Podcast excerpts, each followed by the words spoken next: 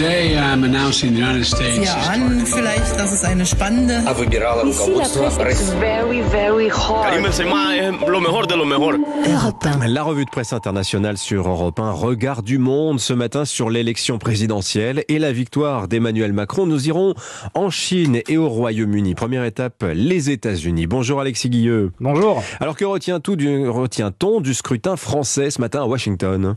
Eh bien, c'est une victoire plus large que prévu, souligne le Wall Street Journal. Il faut dire que ces derniers jours, les médias américains avaient plutôt alerté sur le risque d'une arrivée au pouvoir de Marine Le Pen. Emmanuel Macron bat une sympathisante de Vladimir Poutine dans une élection scrutée partout sur la planète, titrait d'ailleurs CNN au cours de la soirée électorale. Les Occidentaux comptent sur Paris pour jouer un rôle de premier plan dans la résolution de certains des plus grands défis mondiaux, notamment la guerre en Ukraine.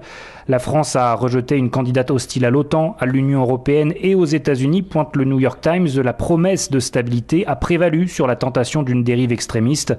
Ce résultat réaffirme le rôle d'Emmanuel Macron en tant que leader de facto de l'Europe, écrit le Washington Post, qui estime que le président pourrait tout de même être confronté à un second mandat difficile marqué par une résistance dans la rue et au Parlement.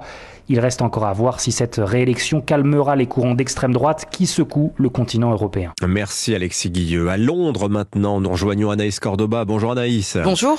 On a suivi avec grande attention les élections outre-Manche. Hein. Eh bien, cette réélection fait la une de presque tous les journaux en Angleterre.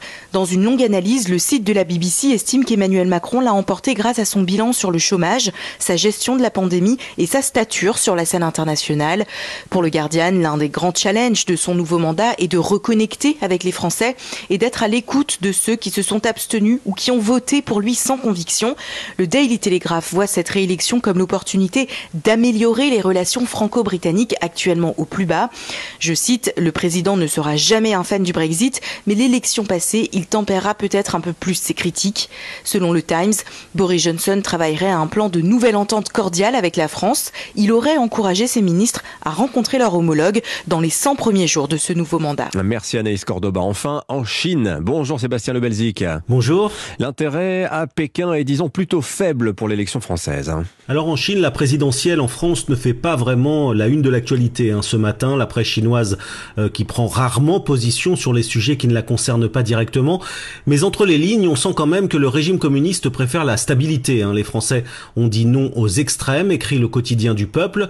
La relation avec la Chine n'est de toute façon pas une priorité pour la France, écrit Xi Jinping. Pour les nouvelles de Pékin, Emmanuel Macron a trop de sujets brûlants à gérer en Europe pour se tourner vers la Chine. Un élément quand même retient l'attention des médias. Ici, c'est l'abstention très forte. Hein. Plusieurs médias y voient une critique voilée du système démocratique. Un sociologue chinois interrogé par le quotidien du peuple estime que les Français ont abandonné l'idée de pouvoir changer le destin du pays en votant. Il parle même d'apathie politique. Bref, pour la Chine, la démocratie n'est vraiment pas la panacée. Un miroir tendu sur la France, décidément très intéressant. Merci Sébastien.